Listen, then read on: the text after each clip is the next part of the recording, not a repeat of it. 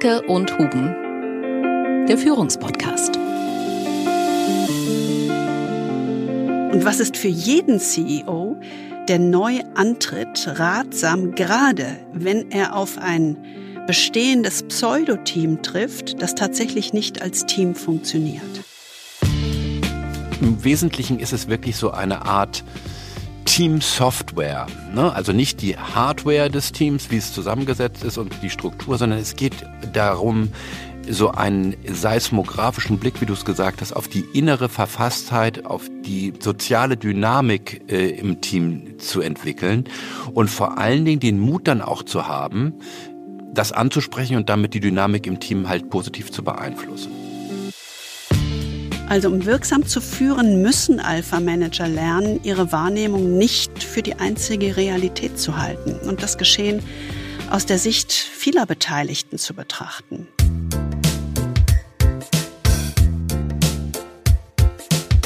Der Führungspodcast mit Anke Huben und Kai Dierke. Wir freuen uns sehr, dass Sie wieder bei uns sind, wenn es darum geht, so einen etwas anderen Blick auf Führung zu lenken. Ja, und ich habe es getan. Also ich habe heute die ersten Zimtmandeln gekauft. Ganz Nein. furchtbar. Doch, ich habe es dir nicht erzählt. Say you don't. Doch, und das ist so gemein. Vom Regal, wie sagst du das immer so nett? Vom Regal auf die Rippe, genau. Ja. Ah, aber dieser Herbsttrubel, ich weiß auch nicht. Irgendwie ist es immer das gleiche. Der Oktober, November, Dezember, das ist ein einziger Strudel. Das ist ein Den kann ich nicht ohne. Süßes. Ja. Also ich muss mich da echt beherrschen und disziplinieren. Ich ne? dir. Danke. An dem ich einfach mitesse. Das ist das Beste. Aber wir wollen heute eigentlich starten. Wir wollen ja heute wieder auf Oliver Blume gucken. Wir hatten das ja gesagt, der zweite Teil zum neuen CEO von Volkswagen. Aber bevor wir das tun, wollen wir noch mal einen Schritt zurückgehen und auf Kaspar Rohrstedt gucken und auf Adidas. Wir hatten ja einen Podcast zu Kaspar Rohrstedt gemacht, der viel beachtet, viel gehört wurde. Und jetzt habe ich gerade gestern eine Meldung gelesen, dass es eine Betriebsratsrevolte bei Adidas gibt. Also die Nerven liegen blank, das ist ganz klar. Mhm. Mal wieder. Der Betriebsrat ruft inzwischen offen zum Widerstand gegen den noch amtierenden CEO Rohrstedt auf und wirbt bei Mitarbeitern für den Eintritt in die Gewerkschaft, um Druck und Verhandlungsmacht natürlich aufzubauen. Also das heißt in dem Aufruf, scheinbar haben Innovation, Kreativität und Fortschritt keine Priorität mehr vor ständig neuen Sparmaßnahmen. Das war ja auch mit im Fokus beim Podcast. Und wir können einfach nur hoffen, dass rasch ein neuer CEO gefunden wird. Aber im Moment sieht das noch nicht so aus, ne? Und dass der neuen Wind bringt. Im Augenblick ist das äh, eher mal eine schwierige Veranstaltung. Ich glaube, die Kandidaten stehen da auch nicht gerade Schlange. Äh, Es gibt äh, ja interne Kandidaten und externe Kandidaten, aber im Augenblick hat sich da noch, glaube ich, keiner wirklich so rausgemändelt. Das ist ja auch eine schwere Aufgabe. Ja, wahrscheinlich kann das wirklich noch dauern. Aber wie gesagt, apropos frischer Wind, es ist ja wirklich so, dass ähm, ja, wir mit dem Podcast zu einer gewissen Popularität gelangt sind innerhalb von Adidas, kann man vielleicht sagen. Wir kriegen jetzt immer mal wieder Mails. Und äh, gerade jetzt hat uns ja äh, jemand eine Mail geschickt, die ganz interessant war, weil wir sozusagen einen Link bekommen haben auf eine anonyme interne Kommunikationsplattform, die offensichtlich Mitarbeiter und Führungskräfte von Adidas aufgebaut haben, um sich über die Schwierigkeiten auszutauschen. Also so eine Art Ventil, so eine Art psychologisches Ventil. Die ist aber bei Adidas geblockt worden, ne? Die Das ist eine Kommunikationsabteilung. heimliche Plattform. Genau. Mhm. Und das ist natürlich auch ein interessantes Phänomen, wenn man sich die Folgen der Digitalisierung auf Unternehmen anguckt. Also das kann eben auch diese Form annehmen. Aber es ist wirklich sehr interessant und wir haben da mal wirklich durchgelesen und äh, es ist wirklich ja erschütternd und man muss das auch ohne Häme betrachten, denn es ist wirklich Mhm, offensichtlich absolut. ein tiefes Bedürfnis da, sich emotional in einer gewissen Hinsicht freizuschreiben, kann man vielleicht sagen.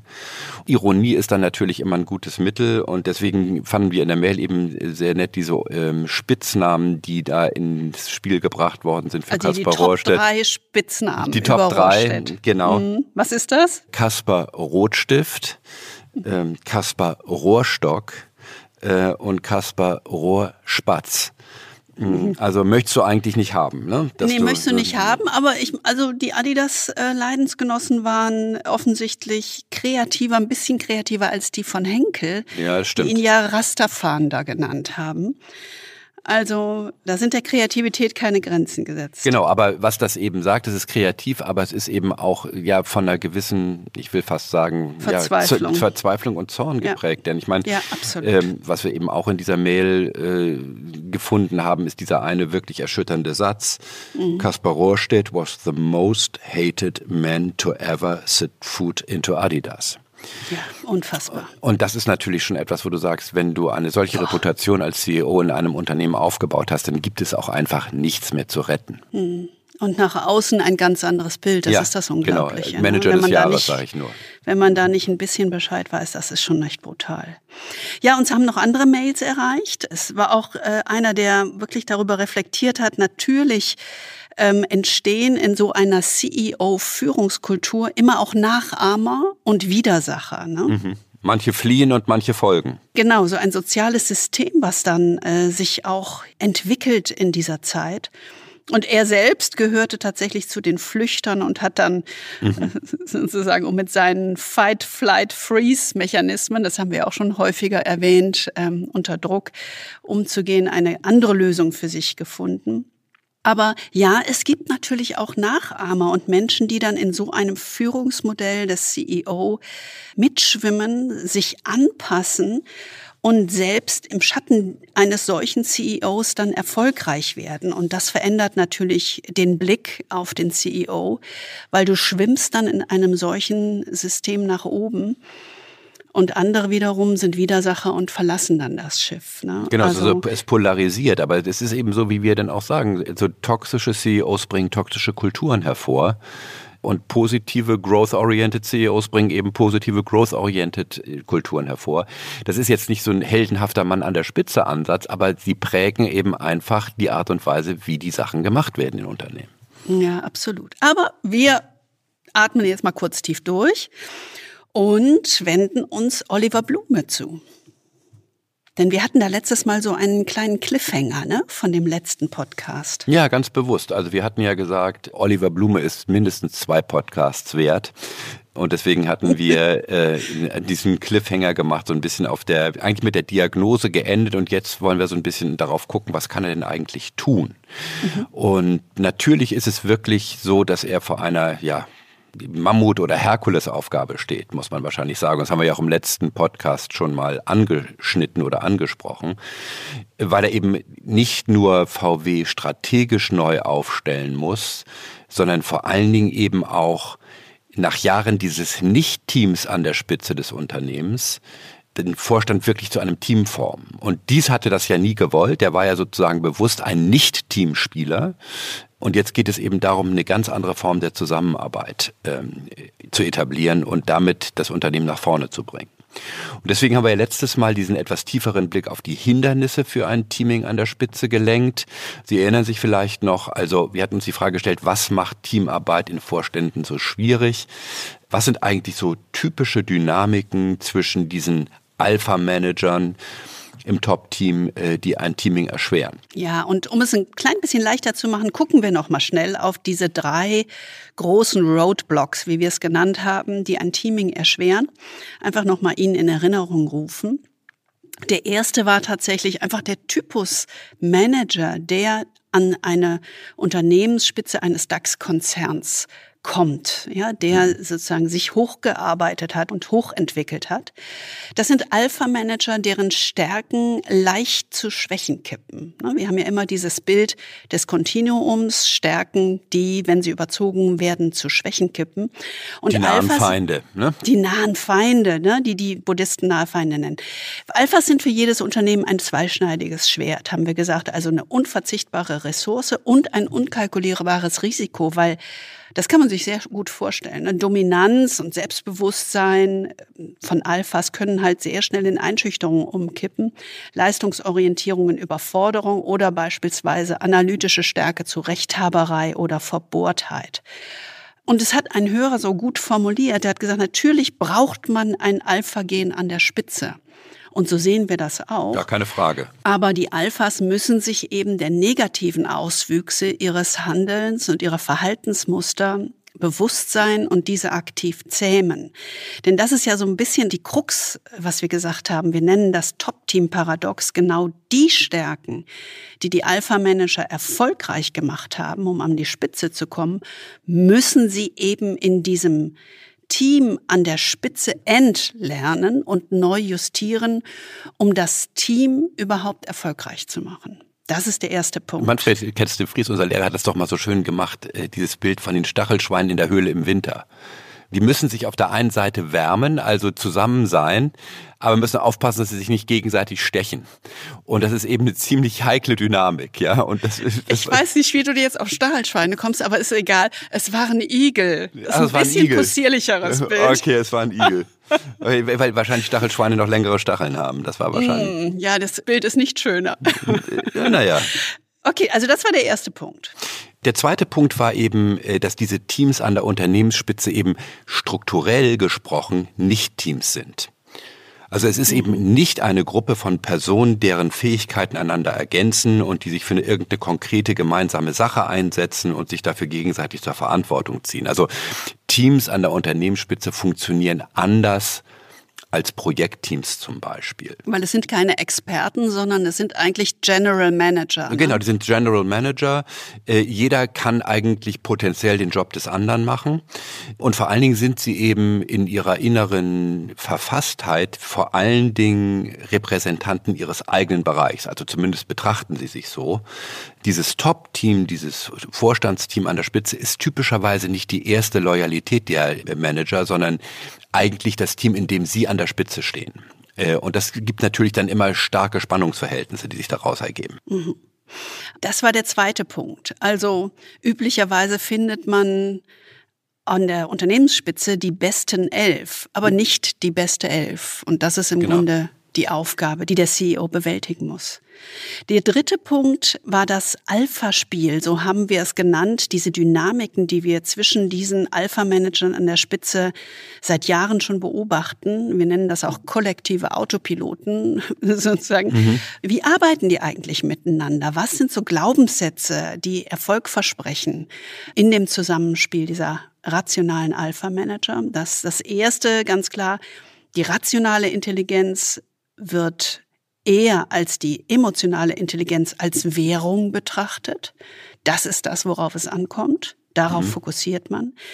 Die Routinen im Aktionsmodus werden sozusagen priorisiert vor Zeit für gemeinsame Reflexion. Ganz klar, Sie müssen Entscheidungen treffen, jeden Tag. Tatmenschen und nicht Denker, genau. Absolut.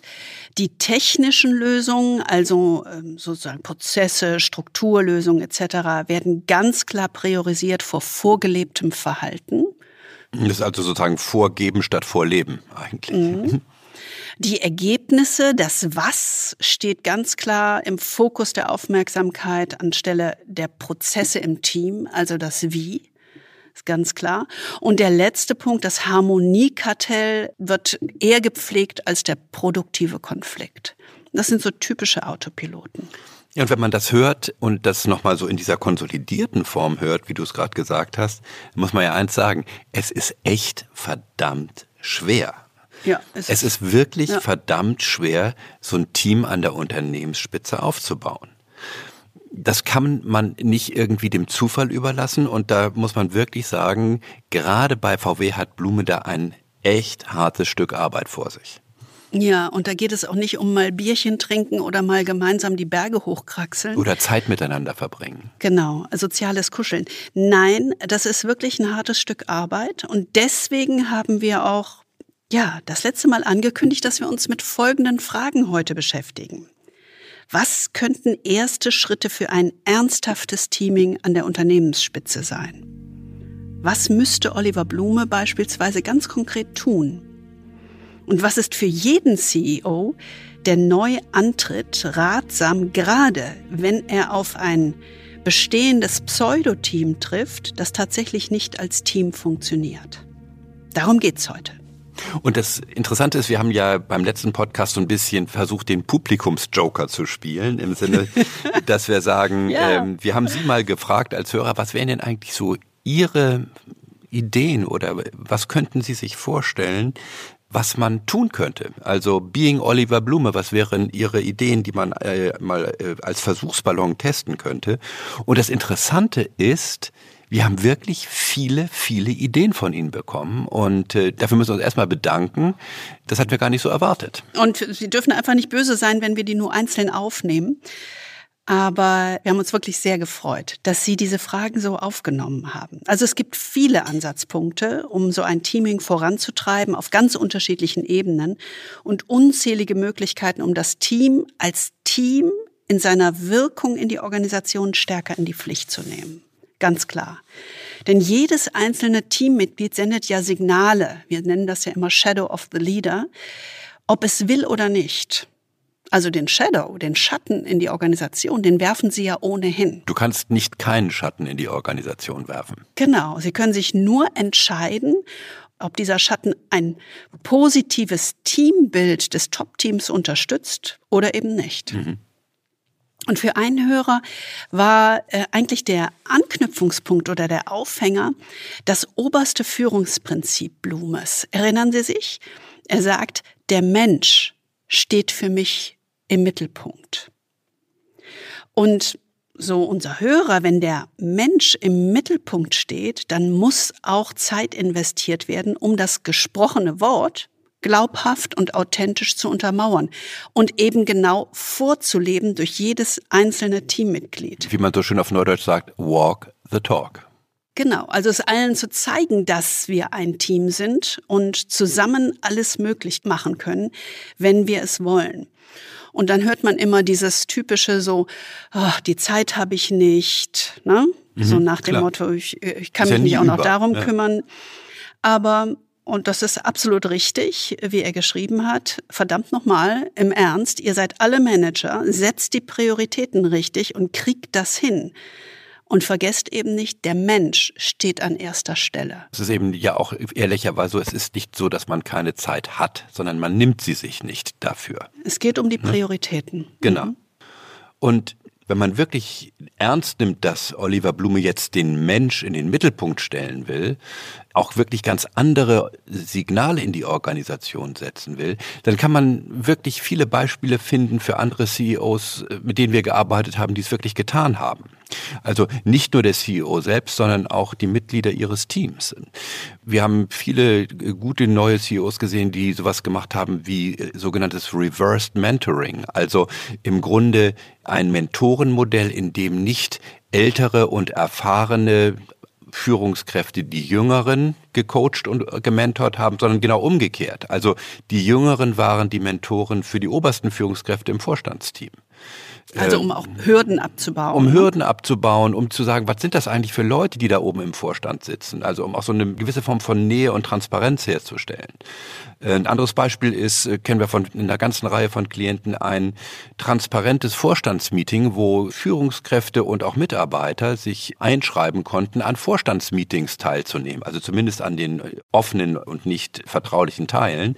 Aber dass sie einfach mal ein Gefühl dafür bekommen, wie arbeitet eigentlich unser Vorstand zusammen?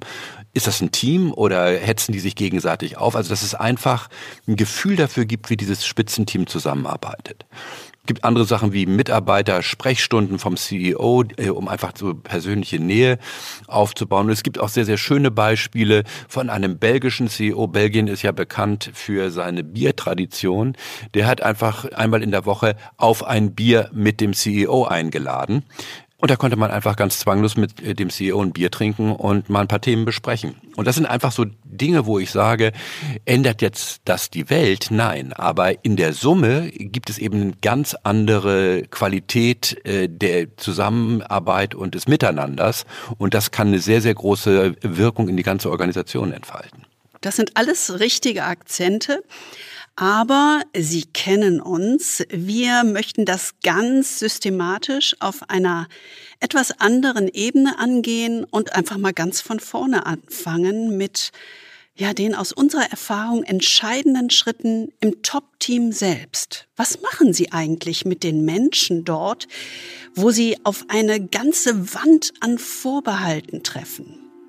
Dass man nicht auf einmal gleich ein Team sein könne, dass der eine Kollege sowieso so ist und der andere sowieso so. Die alles schön also, eingemauert in ne, Das ist ja alles, alles sehr äh, festgefahren. Und aus unserer Erfahrung braucht es dafür natürlich viele Schritte und Elemente, aber drei wollen wir mal besonders hervornehmen, weil die für uns entscheidend sind.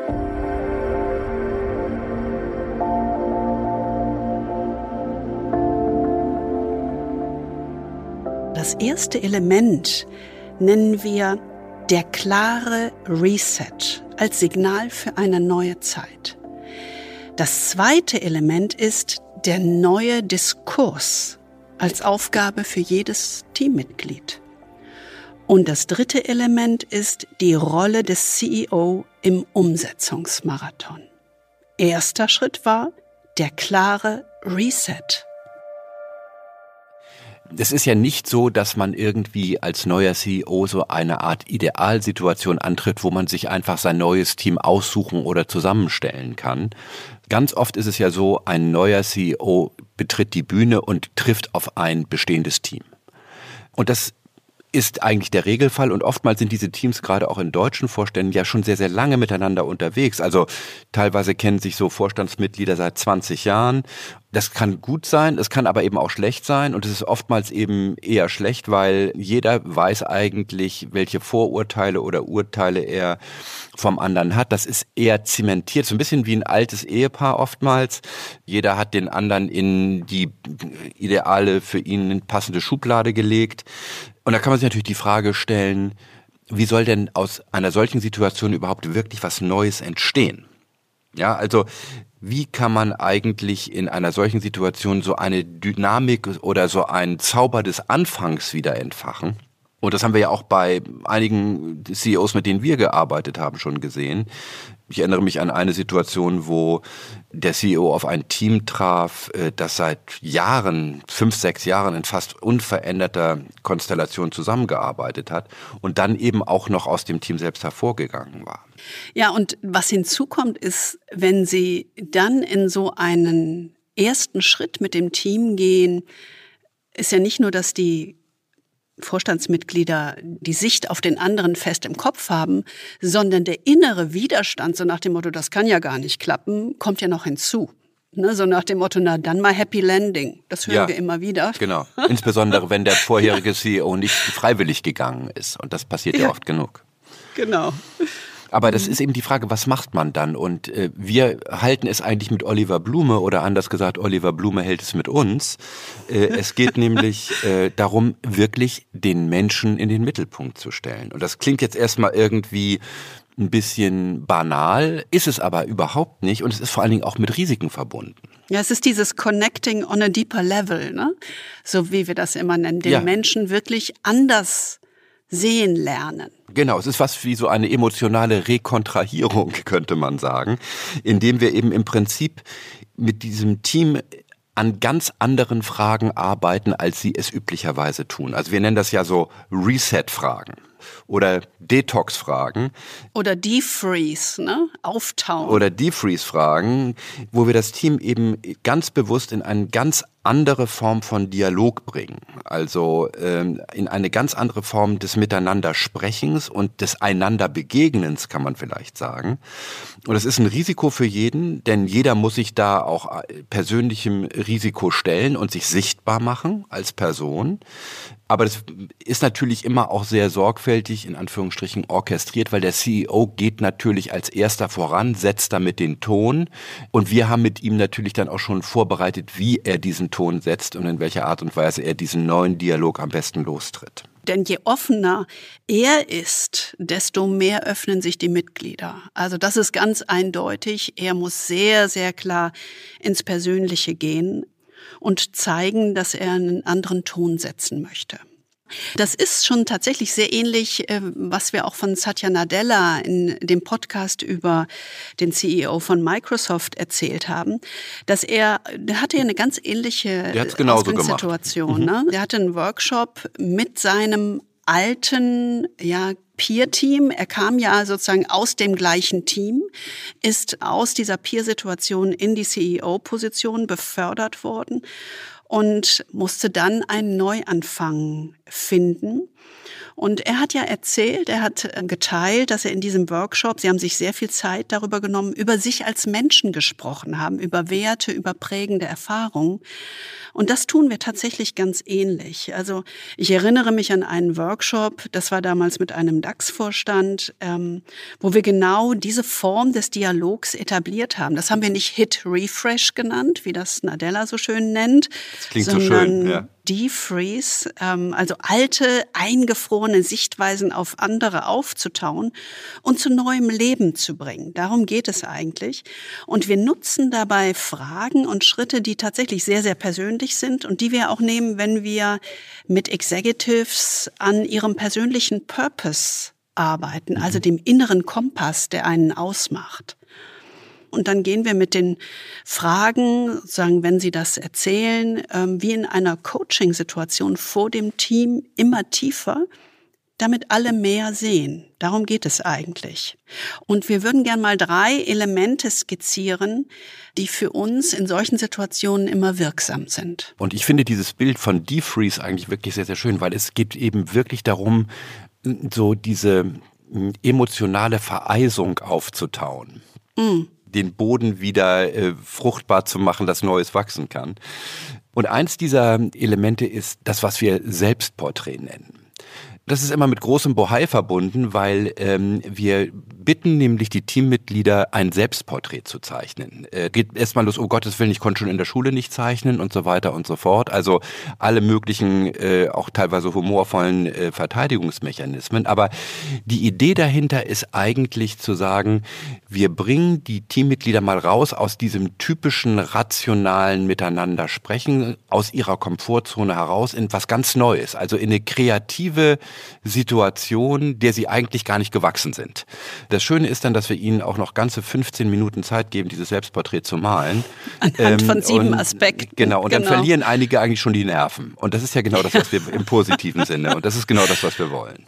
Also Sie können sich gar nicht vorstellen, was das für ein schönes Gefühl ist, wenn Sie dann völlige Ruhe und Konzentration im Raum haben. Genau. Und sieben oder acht Vorstandsmitglieder stehen an jeweils ihrem Flipchart und malen sich auf Flipchartpapier in diesen sieben Aspekten, die wir beleuchten wollen, selbst. Es ist einfach großartig. Das ist wunderbar. Ich liebe diese Situation. Ich auch. Wir sind immer ganz ja. versunken. Wir machen das ja, mit der gleichen versunken. Ernsthaftigkeit wie alles ja. andere auch. Ja, und ganz detailliert und wirklich sehr Mit Hingabe. Mit Hingabe ist das richtige Wort. Ich finde das ganz toll. Mhm. Ja, genau. Mit echter Hingabe. Also und sie begeben sich da richtig rein. Mhm. Finde ich total gut. Das zweite Element, und das ist ein sehr wichtiges Element, das führt einen einfach noch tiefer als das Selbstporträt, sind die Reflexionen oder die Fragen, die wir zu sogenannten Crucibles stellen. Also Crucibles sind so Schmelzpunkte im Leben, die sich in dem Moment ganz furchtbar oder schwierig oder fordernd angefühlt haben, können konkrete Situationen oder langjährige Erfahrungen sein, aber aus denen man stärker hervorgegangen ist, die etwas mit einem gemacht haben. Also die Fragen, die wir dann immer stellen, sind ganz konkret, welche Situationen oder Herausforderungen, insbesondere in frühen Jahren, haben dich geprägt und zu dem gemacht, der du bist. Und das geht darum, um Erfahrungen oder Prägungen, die wir nicht an der Oberfläche sehen, die aber helfen, den anderen tatsächlich besser zu verstehen. Das heißt, wirklich ihn als Mensch zu verstehen. Also ich erinnere mich an eine Geschichte von einem Vorstandsmitglied, der als Kind Kinderlähmung hatte und einen gelähmten Arm hatte. Und das hat natürlich als Kind eine furchtbare Folgen für das Selbstbewusstsein, konnte mit den Freunden nicht Sport machen und so weiter und so fort. Also war im Prinzip war isoliert und wurde isoliert mit wenig Freunden und war wirklich so das andere Kind in irgendeiner ja, Art und genau. Weise. Und daraus ergibt sich natürlich eine hohe Sensibilität und eine hohe Sensitivität auch sozusagen sich schnell ausgegrenzt zu fühlen zum Beispiel. Auf der anderen Seite stark auf so eine innere Unabhängigkeit äh, sich äh, zurückzuziehen, eher schwieriger Vertrauen aufzubauen Aber wenn man das weiß von einem anderen oder einer anderen, dann kann man dazu auf einmal eine ganz andere Beziehung aufbauen oder mhm. so, äh, ein ganz anderes Verständnis dafür äh, erzielen. Ja, ein anderes Beispiel ist äh, eine Führungskraft in einem Vorstandsteam, die in tatsächlich in der Bronx aufgewachsen ist. Äh, hat man nicht häufig, ist tatsächlich aber hier der Fall gewesen. Er hat sich ganz daraus gearbeitet.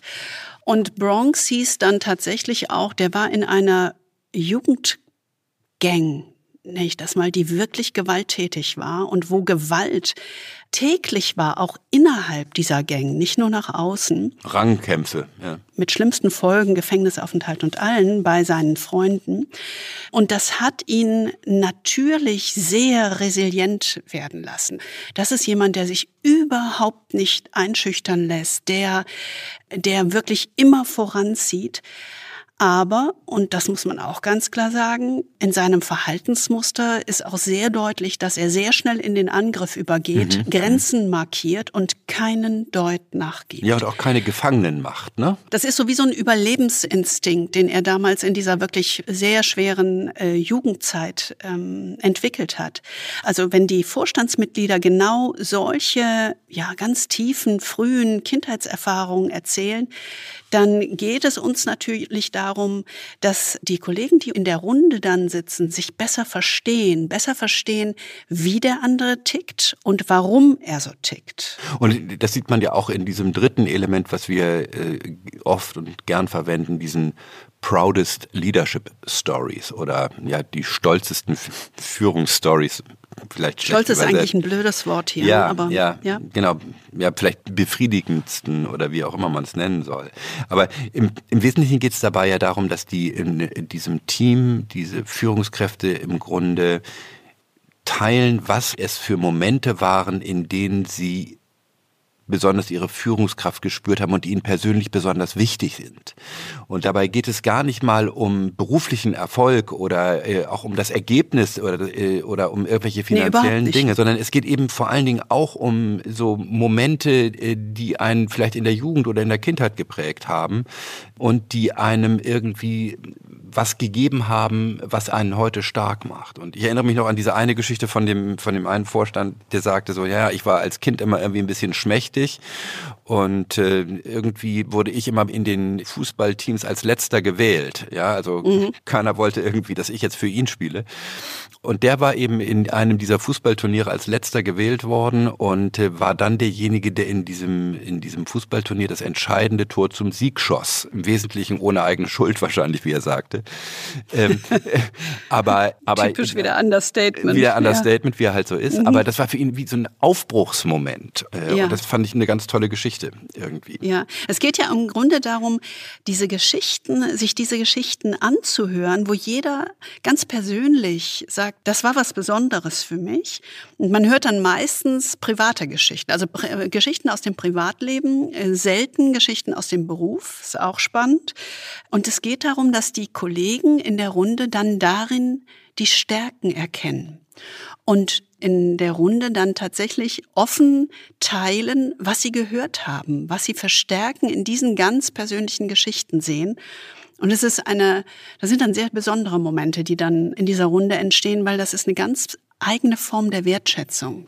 Absolut. Gegenüber dem anderen, der dann entsteht. Man fühlt sich gesehen ne? und wertgeschätzt, genau. Mhm. Ja, du hattest noch so ein zweites Beispiel. Das zweite Beispiel war von diesem, von diesem einen heute eher konservativ wirkenden Menschen, der irgendwie als Student einen Studentenstreik angezettelt hat, wegen irgendwelcher ungerechten Benotungen an der Fakultät und damit auch Erfolg hatte, also sich mehr oder weniger zu so einer Art studentischem Volkstribun machte, ähm, um gegen die Ungerechtigkeit äh, aufzustehen. Und auch das fand ich irgendwie eine ganz interessante Geschichte, weil das ist eben auch so eine Seite, die man gar nicht gesehen hat. Also dieser Stolz darauf, für Werte einzustehen. Ja, und das Unglaubliche war dann natürlich die Reflexion äh, zu seinem Großvater als Widerständler in der Nazizeit, ja, dass er mit diesen genau. bestimmten Werten von Gerechtigkeit und Moral eben aufgewachsen ist und das ganz stark in sich trägt. Ja, genau. Es geht also, wenn wir, wenn wir darauf gucken, ob das jetzt das Selbstporträt, diese Crucibles sind, äh, diese besonderen Wendepunkte im Leben oder auch diese Proudest Leadership Stories, es geht immer um ein neues Kennenlernen des anderen das, was wir dann immer wieder hören in der Runde, Mensch, das habe ich nicht gewusst, jetzt verstehe ich dich besser. Und es entschuldigt kein Verhalten, äh, sondern es macht es aber nachvollziehbarer und vor allem bei der nächsten Gelegenheit eventuell ansprechbarer, ne? wenn dann die Stärken vielleicht in Schwächen umkippen. Und genau darum geht es uns, diese Schwelle des Ansprechbaren tatsächlich niedriger zu setzen. Worum es dabei ja eigentlich auch geht, und äh, das muss man sich auch immer noch mal vor Augen führen, es geht im Wesentlichen darum, in diesen Teams Impression Management auszuschalten oder möglichst zu reduzieren. Ganz, ganz oft sind solche Teams und gerade solche höchsten Führungskräfte ja unheimlich darauf gepolt, einen möglichst perfekten Eindruck zu machen. Und das nennt man eben Impression Management. Und das wird eben durch diese gemeinsame Perspektive auf die menschlichere Seite auf die Seite gekippt. Ne? Und ähm, es ist eben nicht die Rolle, die im Mittelpunkt steht, sondern der Mensch, mit dem man in den Kontakt tritt, auf eine ganz direkte Art und Weise. Und das schafft natürlich Vertrauen, weil man im Grunde damit auch so eine gewisse Einschätzbarkeit und Erwartungssicherheit mit dem anderen äh, verbindet. Und was natürlich besonders wichtig ist, ist, ähm, man kann auf so einer ganz mitmenschlichen Ebene Erfahrungen teilen und man erkennt sich vielleicht sogar in einem gewissen Teil im anderen. Und das ist ja ein unheimlich starkes Band. Also das ist dieser erste starke Schritt eines Reset in einem äh, bestehenden Team, um einen Neuanfang zu signalisieren. Tja, und dann kommt der ähm, nicht minder anstrengende nächste Schritt für wirklich nachhaltige Veränderungen im Team. Und in diesem nächsten Schritt geht es darum, einen neuen Diskurs zu etablieren. Nach dem Reset, also nach diesem wirklich intensiven Impuls in so einem Teamworkshop, geht es eben dann wirklich in den Marathonlauf. Also es geht darum, im Grunde eine neue Art der Diskussion oder des Diskurses, des gemeinsamen Austausches äh, zu etablieren. Und nicht nur zu etablieren, sondern auch wirklich konsequent durchzuhalten, um so etwas zu schaffen wie eine neue Währung für Erfolg oder eine neue Währung für Zusammenarbeit.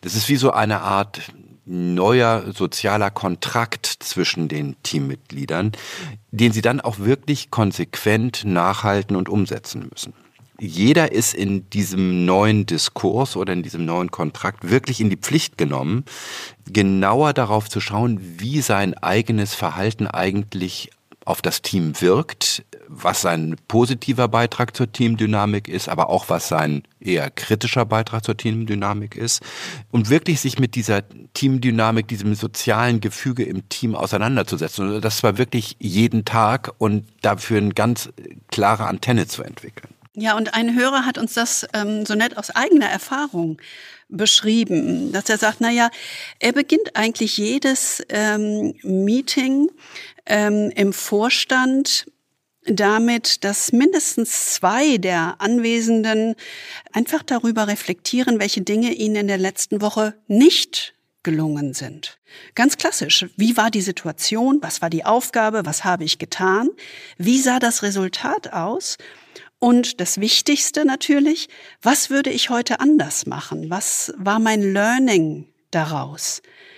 Wie hätten die Vorstandskollegen eigentlich gehandelt oder reagiert? Und er beginnt diese Runde immer mit einem Beispiel von sich, also sozusagen der Chef geht voran. Denn ja, auch und gerade vielleicht Alpha-Manager machen Fehler, weil sie sind ja in dieser Hochrisikozone unterwegs und es ist auch völlig in Ordnung, dass man Fehler macht, wenn man darüber spricht und, Sie kennen noch Jürgen Klopp, wenn man aus Fehlern lernt. Deswegen ist es eben so eine super Übung. Es ist ja eine super Übung zum einen, um aus Fehlern zu lernen. Es ist aber auch eine super Übung, um eben einen neuen Dialog und diese Offenheit im Team aufzubauen. Es hat im Grunde eine inhaltliche und eine Zusammenarbeitsdimension. Und darum ist das, finde ich, ein sehr, sehr gutes Beispiel. Und es geht eben dann darum, dass der CEO als Beispiel vorangeht, finde ich auch einen super wichtigen Punkt, um diesen neuen Ton zu setzen. Das ist ja auch ein bisschen die Art und Weise, wie Satya Nadella das gespielt hat, eben auch deutlich zu machen, ähm, es geht eben um gemeinsames Lernen, auch und gerade aus Fehlern. Aber das ist genau Teil der Weiterentwicklung. Also es ist im Grunde ja eigentlich eine Art von Anwendung von dem Growth Mindset, äh, über den wir auch schon gesprochen haben, wo man sagt, Fehler sind eigentlich eine Chance zum Lernen und wenn man die offenlegt, dann entwickelt sich das Team eben auch aus einer reinen Leistungsgemeinschaft wirklich in eine Lerngemeinschaft, die sich systematisch weiterentwickelt wenn wir so drauf schauen, das ist die Reflexion, ich nenne das jetzt mal after the fact, im Rückblick. Ne? Genau. Das Beispiel, äh, das der Hörer gebracht hat. Und es stärkt absolut eine neue Form des vertrauensbasierten Dialogs, setzt ganz andere Töne, völlig mhm. klar, mit Fokus auf Fehler und das gemeinsame Lernen. Worauf wir aber auch noch fokussieren, und das ist, glaube ich, noch ein wichtiger Unterschied, uns geht es auch um die Reflexion in dem Moment, also in der konkreten Situation und damit um eine ganz neue Diskursform. Also aus unserer Sicht muss das Führungsteam eine Kernkompetenz beherrschen. Und diese Fähigkeit, diese Kernkompetenz nennen wir Reflexion in Aktion. Sie müssen auf der einen Seite auf dem Spielfeld quasi agieren, in der inhaltlichen Diskussion und sich zugleich mental von der Tribüne aus beobachten, wie aus sich heraustreten. Gibt ja diesen schönen Begriff der Metakognition sich selber im Spiel beobachten, ist, glaube ich, genau das richtige Bild. Und dazu gibt es ja auch wirklich schon sehr, sehr lange sehr interessante Forschungsergebnisse. Also ich erinnere mich an Dietrich Dörner, ein deutscher Psychologe, sehr hm, bekannt, stimmt. Äh, ja. mit, dem, mit diesem schönen Buch Die Logik des Misslingens. Der hat ja genau die Frage gestellt, was unterscheidet eigentlich erfolgreiche Teams von weniger erfolgreichen Teams? Und ist eben zu dem interessanten Schluss gekommen, dass er sagt, es ist nicht die Frage, wie gut die einzelnen Mitspieler innerhalb dieser Teams sind, sondern die entscheidende Fähigkeit von wirklich sehr guten Teams ist, dass sie in der Lage sind, sich selbst zu beobachten und aus dieser Selbstbeobachtung Schlüsse zu ziehen, wie sie besser werden. Und das ist genau das, was wir mit dieser Metakognition meinen. Es gibt eben diese Begriffe Reflexion in Aktion oder vom Spielfeld auf die Tribüne oder Ron Heifetz, einer unserer Lehrer in Harvard, nennt das immer From the dance floor to the balcony. Ja, genau. Auch, ich habe dann immer den Wiener Bild. Opernball vor mir, ich weiß ja, auch genau. nicht. genau. Sich gleichzeitig da unten genau. drehen zu sehen, aber eben auch im, auf dem Balkon zu sitzen. Stimmt. Also wie auch immer Sie das für sich als Begriff nutzen, äh, es gibt eben verschiedene Varianten, um diese Metakognition anzusprechen. Und genau darum geht es, also sich selbst und seine Teamkollegen in der Aktion zu beobachten, und im Grunde die Frage zu stellen, wenn etwas nicht gut läuft oder in die falsche Richtung geht, sich zu fragen, was geht hier eigentlich vor? Was passiert hier eigentlich gerade? Und nicht nur zu beobachten, sondern genau das dann auch anzusprechen. Also ein Gespür beispielsweise dafür zu entwickeln, wenn jemand ausweicht und damit das Team nicht auf den Kern des Problems kommt. Mhm. Äh, wenn jemand weggedrängt wird und kein Gehör findet. Ne? Ja, das kennt aber jeder. Fünf, ja. Genau, kennt jeder, aber fünf Minuten später wird genau das Gleiche gesagt und plötzlich hört es jeder. Ne? Äh, oder wenn jemand zu dominant ist äh, oder anderen keinen Raum gibt. Oder wenn alle gemeinsam im Team im Grunde in so einem Bestätigungsfehler festsitzen, anstatt die zugrunde liegenden Annahmen mal auf den Prüfstand zu stellen. Also es gibt viele Varianten, wo man sich fragen kann, mein Gott, was geht hier eigentlich vor? Ja, Groupthink ja? ist auch so ein Beispiel, ne? wenn alle sich sozusagen äh, auf die gleiche Perspektive auf ganz schnell einigen, obwohl es dafür gar keinen Grund gibt.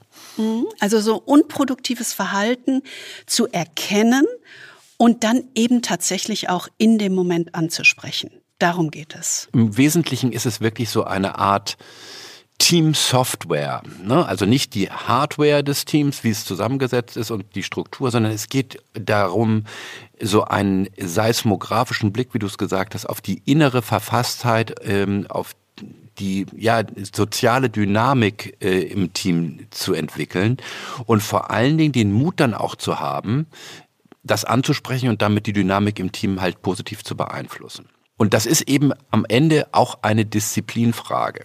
Ähm, das kommt so als weiches Thema, daher ist es aber nicht. Denn es gibt ja wirklich, wenn man nochmal an Jim Collins zurückdenkt, den großen Management-Denker, gibt es diesen Dreischritt Good to Great. Der sagt Disciplined People, Disciplined Thought und Disciplined Action genau diese Disziplin in der Beobachtung und die Disziplin, das dann auch anzusprechen, ist genau das, was diese außergewöhnlich guten Teams dann halt auch ausmacht. Ja, und diese Kernkompetenz Reflexion in Aktion kann das Team tatsächlich über bestimmte Disziplinen im Denken, ähnlich den Disziplinen im Sport, erarbeiten. Und ähm, wir fokussieren im Grunde so auf Denkdisziplinen, die kritischen Herausforderungen im Team entsprechen, die wir immer wieder beobachten und in denen das Risiko, als Führungsteam zu scheitern, einfach besonders groß ist. Und eigentlich müssten diese Denkdisziplinen Pflichtdisziplinen sein. Also nicht Kür, sondern Pflicht. Sowohl für den CEO Oliver Blume als auch für seine Teammitglieder. Die müssten darin richtig stark sein, um sich zu einem echten Team zu entwickeln. Denn es ist ja nicht nur Aufgabe des CEO, sondern auch Aufgabe jedes einzelnen Teammitglieds, genau das, ja, zu können. Lass uns doch mal kurz skizzieren, welche für uns zentral sind. Also die erste Disziplin heißt das Problem erkennen. Und das klingt auf den ersten Blick merkwürdig, aber da ist ein tiefer Kern dahinter. Es geht nämlich darum, Alpha-Manager sind im Zweifel immer in einem Modus unterwegs oder sie folgen einer Devise, nämlich im Zweifel handeln. So als typische Tatmenschen verengen sie halt den Blick schnell auf Probleme, die sie mit ihren Manager-Routinen und ihren erprobten Erfolgsmodellen lösen können. Das ist ja auch gut so. Das ist auch gut so, weil natürlich eine ganze Menge von Routineproblemen lassen sich so lösen, aber es gibt eben auch gerade an der Unternehmensspitze eine ganze Reihe von Problemen, die eben tieferes Nachdenken äh, erfordern und wo eben nicht einfach Routine entscheiden das Richtige ist. Ähm, und deswegen ist es eben so wichtig, dass Teams an der Unternehmensspitze, bevor sie entscheiden, erstmal unterscheiden. Und zwar unterscheiden zwischen zwei unterschiedlichen Arten von Problemen. Und zwar technischen Problemen oder adaptiven Problemen. Bei technischen Problemen, das sind Probleme, die kann man mit üblichem manageriellen Handeln und mit Routinehandeln gut äh, abarbeiten. Aber es gibt eben gerade an der Unternehmensspitze ganz oft sogenannte adaptive Probleme. Und adaptive Probleme sind Probleme, die sind verbunden mit einem Infragestellen von grundlegenden Überzeugungen, von persönlichen Handlungsmustern, von äh, persönlichen Loyalitäten teilweise auch. Das heißt, es sind Dinge, die sehr viel tiefer greifend sind als diese reinen technischen Probleme. Ja, aber jede, eigentlich hat jede Veränderungsinitiative ja genau äh, adaptive Elemente und stellt Verhaltensroutinen sowohl der Top-Teammitglieder als äh, auch sozusagen einzeln als auch des gesamten Teams ja durchaus in Frage. Sie müssen einfach gemeinsam neu lernen. Und ich meine, gut, VW ist natürlich ein Extrembeispiel für ein riesengroßes adaptives Problem. Na gut, ich ne? meine, also bei VW liegt natürlich das adaptive Problem groß und hässlich direkt auf dem Tisch. Ähm, dieses Problem der Angstkultur, die über Jahre hinweg gewachsen ist unter einer Reihe von toxischen und weniger toxischen CEOs, aber wo man wirklich sagen muss, wenn VW und wenn dieses Vorstandsteam erfolgreich sein will, dann muss man dieser Angstkultur entgegentreten und eine ganz andere und wirklich zeitgemäße Führungs- und Zusammenarbeitskultur etablieren. Das ist ein sehr, sehr klares, deutliches, adaptives Problem. Die zweite Denkdisziplin ist den inneren Dialog verstehen. Alpha-Manager sind ja davon überzeugt, rational und unemotional zu handeln. Und doch prägt das, was Manager wie jeden Menschen innerlich umtreibt, das Denken und Handeln. Also das Verhaltensmuster oder das Verhalten der anderen wird auf Basis eigener Denklogiken und eigener innerer Dialoge interpretiert und damit durch eine eigene, ganz persönliche Brille verfälscht wahrgenommen. Und das beobachten wir auch täglich in Top-Teams. Ja, denn ich meine, das ist genau wie es so schön heißt, ich sehe die Welt nicht so, wie sie ist, sondern ich sehe die Welt so, wie ich bin. Genau, deshalb muss ich mir die eigenen Glaubenssätze und Wahrnehmungsfilter ganz klar bewusst machen. Denn sie können meine Reaktion und Interaktion mit meinen Kollegen ganz stark beeinflussen. Also ein klassisches Beispiel ist das Challengen, ne? das so an der, gerade an der Unternehmensspitze so beliebt ist. Mal gegentreten. Erstmal sozusagen einen in die Ecke stellen. Und für den einen ist das völlig normal, sozusagen als Beitrag zur besseren Lösung. Ne? Sie erinnern sich an denjenigen, das Beispiel, der Challengen sozusagen als Überlebensinstinkt braucht und der das liebt. Das ist sein Habitat, sein normales Umfeld. Und für den anderen ist das eine persönliche Beleidigung, eine ständige Kritik, einen Angriff. Ja, auf also die Kompetenz, der, genau. Ne, die Wahrnehmungsfilter, so wie ich bin, so gucke ich auch auf die Welt und so nehme ich Handlungen von anderen wahr. Also um wirksam zu führen, müssen Alpha-Manager lernen, ihre Wahrnehmung nicht für die einzige Realität zu halten und das Geschehen aus der Sicht vieler Beteiligten zu betrachten. Das nennt man ja so schön Multiperspektivität. Darum geht es ja eigentlich. Sie müssen im Grunde Teammitglieder, wir nennen das jetzt mal als Aktivposten für persönliches Feedback nutzen. Um diese Wahrnehmungsfilter, die man selbst manchmal schwer erkennt, auch wirklich immer wieder zu sehen und äh, rückgemeldet zu bekommen. Also die entscheidende Frage ist immer die Frage, die ich mir stellen muss, what else is true? Und das ist eine super gute Frage. Der dritte wichtige Punkt oder die dritte wichtige Teamdisziplin ist die Disziplin den Konflikt nutzen. Und das scheint auf den ersten Blick paradox, weil Alphas sind ja eigentlich durchaus konfliktfähige Personen, aber in diesem Top-Team an der Spitze wird Konflikt oft gerne vermieden und es herrscht so eine Art Harmoniekartell. Die Manager da oben neigen eher dazu, offene Konflikte im Team zu vermeiden. Denn gerade bei so strategischen Trade-off-Entscheidungen, also wo es keine eindeutig richtige Lösung gibt, treffen natürlich diese persönlichen Erfolgsmodelle und die individuellen Bereichsinteressen so richtig direkt aufeinander. Also es ist ein richtiger Clash of Interest. Und das bedeutet natürlich ein Risiko für jeden Teamzusammenhalt. Und deswegen ist man eher dazu geneigt, weil man weiß, das kann explodieren, man hält es dann eher so ein bisschen unter der, unter der Decke. Wenn aber die Konflikte eben auf dieser Ebene nicht gelöst werden, sondern auf die nächste Ebene wieder verlagert werden, dann gibt es so eine Art äh, Doom Loop, so eine Art Teufelskreis. Also es wird auf der einen Seite auf die nächste Ebene herunterdelegiert, die Ebene kann es aber nicht lösen und delegiert es wieder nach oben und dadurch gibt es so eine Art rasenden Stillstand der Abwärts- und Aufwärtsdelegation. Und das ist natürlich super schwierig, denn gerade wo Teams eben an der Unternehmensspitze diesen Konflikt nicht austragen, meandert das in die Organisation. Und alles, was oben in dem Top-Team nur ein kleiner Riss ist, tut sich dann als eine Riesenkluft in der Organisation auf. Und das ist natürlich eine unglaublich schädliche Geschichte, denn es geht natürlich da immer um ganz zentrale Dinge wie strategische Ausrichtung, Priorisierung, Ressourcen, Budget und so weiter.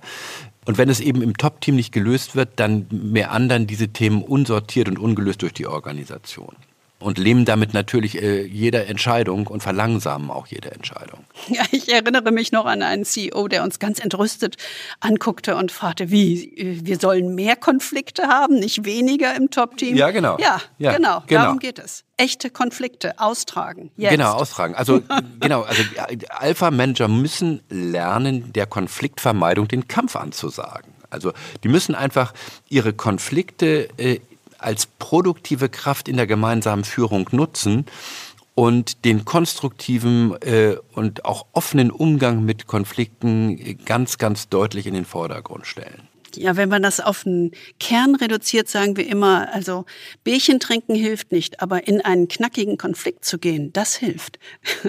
das ist so. Genau. Also das sind drei Disziplinen. Wir hatten gesagt, das Problem erkennen, den inneren Dialog verstehen, den Konflikt nutzen. Das sind drei Disziplinen von insgesamt sieben Disziplinen, die jeder im Team für sich und alle zusammen beherrschen und meistern müssen. Diese sieben Disziplinen haben wir tatsächlich mal vor zehn Jahren schon ähm, in ein Buch gefasst, das heißt Gemeinsame Spitze. Ja, und das gilt nach wie vor. Das ist hochaktuell nach wie vor, weil genau das beobachten wir nach wie vor in Top-Teams. Und diese Disziplin muss ein Oliver Blume und sein Team beherrschen, wenn er diesen Vorstand zu einer schlagkräftigen Ressource entwickeln will. Und natürlich ist dieses Entwickeln eben ein Marathonlauf und kein Sprint. Das muss man ganz klar sagen. Das dauert Zeit wie bei einem Marathonlauf auch, das schaffst du nicht aus dem Stand, das schaffst du auch nicht auf Anhieb, sondern es braucht einfach wie bei jedem Aufbautraining äh, regelmäßige und stetige Übung. Und dieses Dranbleiben ist eben ein, ja, ein, ein, ein anspruchsvoller Prozess. Vor allen Dingen deswegen, weil natürlich Top-Teams immer in der Gefahr sind, sich nur auf den Inhalt zu verengen äh, und nur geschäftliche Probleme lösen zu wollen. Aber tatsächlich gibt es eben auch Herausforderungen in der Zusammenarbeit, die man angehen muss. Und deswegen ist es eben ganz wichtig, auch als CEO zu sagen, es geht nicht immer nur äh, um das Was, sondern es geht eben auch um das Wie wir zusammenarbeiten. Und das ist ganz entscheidend. Ja, das ist im Grunde eine intensive Befähigungsaufgabe. Ich will nicht Erziehungsaufgabe sagen, aber Befähigungsaufgabe des CEO um sein Team wirklich in eine neue Leistungsstufe zu entwickeln. Also nach dem klaren Reset als Signal für eine neue Zeit und sozusagen dem Aufbau eines neuen Diskurses mit Reflexion in Aktion innerhalb des Teams geht es im dritten Element, was für uns entscheidend ist, um eine veränderte Rolle des CEO.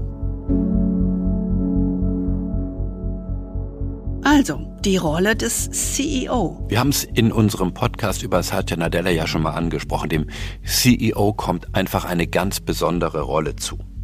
Satya Nadella hat seine Rolle beschrieben als Chief Culture Officer. Also wirklich, das C für CEO steht für Culture. Kultur eben nicht im abstrakten Sinne, sondern einfach in dem Sinne, die Art und Weise, wie wir die Dinge hier tun. Und dafür muss der CEO eben das Rollenmodell abgeben und nicht nur ein Rollenmodell abgeben, sondern auch wirklich ein ganz besonderes ja, Sensorium entwickeln, was die Organisation tut und wie er darauf reagieren muss.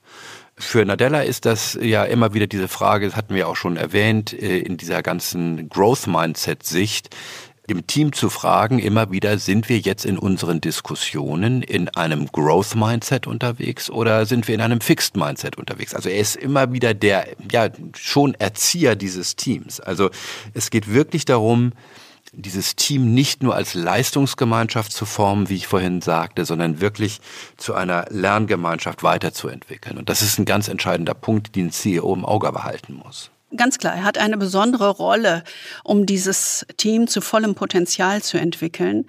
Lass uns doch anschauen, was wir um uns herum haben. Ich, ich habe diesen schönen Begriff Stapelkrisen mhm. gelernt. Ja, ja. Polykrise, genau. So etwas kannst du nicht allein beantworten. Dafür brauchst du Antworten, die im Team entwickelt werden. Und deswegen muss der CEO dieses Team in ganz anderer Weise führen. Und ähm, das ist ja auch ganz interessant. Studien an der London Business School haben genau gezeigt, dass Persönlichkeit und Verhalten des CEO die Dynamik im Top-Team entscheidend prägen. Es ist eine ganz besondere Aufgabe, die ihm dazu kommt. Und deswegen ist es eben auch in diesen Stapelkrisen oder in dieser Stapelkrise so entscheidend, dass man wirklich Abschied nimmt von diesem alleswissenden oder heroischen CEOs, wie man ihn früher hatte, sondern die Aufgabe des CEOs besteht in einer solchen Situation vor allen Dingen darin, eine produktive Dynamik in der Zusammenarbeit in diesem Alpha-Team zu schaffen. Denn nur im Team lassen sich die richtigen Antworten auf diese VUCA-Welt und auf diese Herausforderungen dieser Stapelkrise finden. Kein einzelner Mensch kann das bewältigen. Und deswegen ist eben das Führungsideal heute eher ein streitbares, funktionierendes, konfliktfähiges Team, in dem äh, die unterschiedlichen Perspektiven zum Klingen gebracht werden.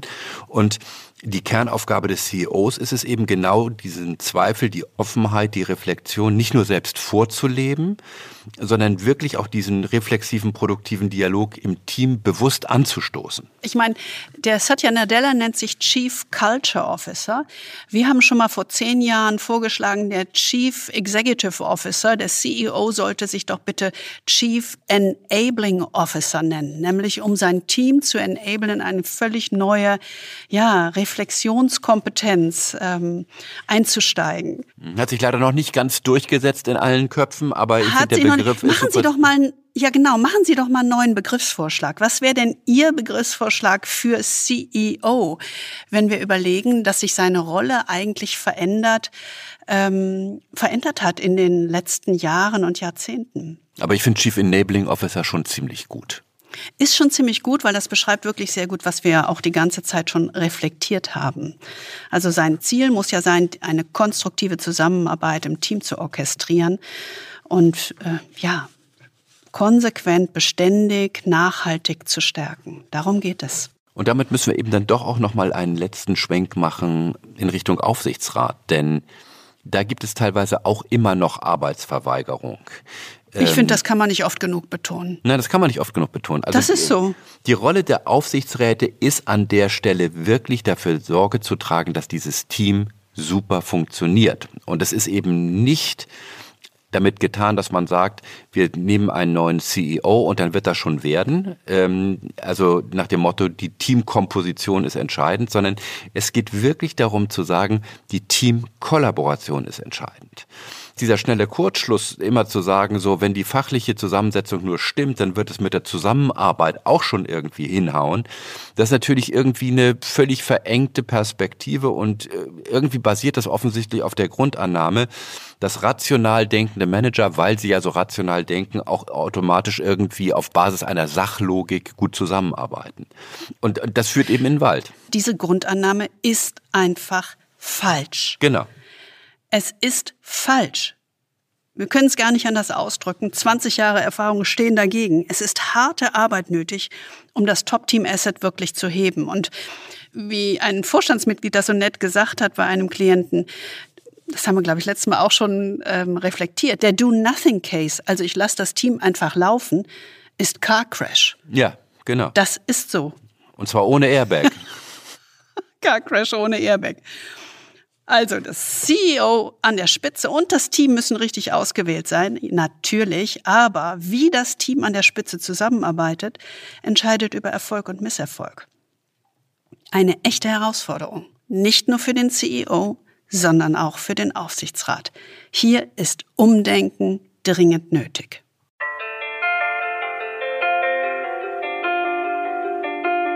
Das war unser Podcast über Oliver Blume und seine Herkulesaufgabe, das Drehen des Alpha-Spiels an der Spitze. Wir hoffen, Sie fühlen sich inspiriert und haben Lust, uns wieder Ihre Gedanken mitzuteilen und äh, diese Gedanken vielleicht auch ein bisschen weiter zu denken und dann ein bisschen weiter einzutauchen. Wir freuen uns sehr über Ihre Erfahrungen auf weitere spannende Mails und äh, Ihr Feedback. Sie merken, es kommt an. Und wir freuen uns sehr äh, über Ihre Anregungen. Also unsere E-Mail-Adresse finden Sie in den Show Notes und der Beschreibung dieses Podcasts. Und wir packen da auch eine kleine Info zu unserem Buch, unserem Klassiker Gemeinsame Spitze rein, das es leider nicht als Hörbuch gibt, aber als Kindle und natürlich als Hardcover. Vielleicht haben Sie ja Lust, da reinzuschauen. Wir sind in zwei Wochen wieder bei Ihnen. Wir freuen uns schon auf Sie. Und wir wünschen Ihnen in der Zwischenzeit wie immer viel Freude am Führen. Tschüss. Tschüss.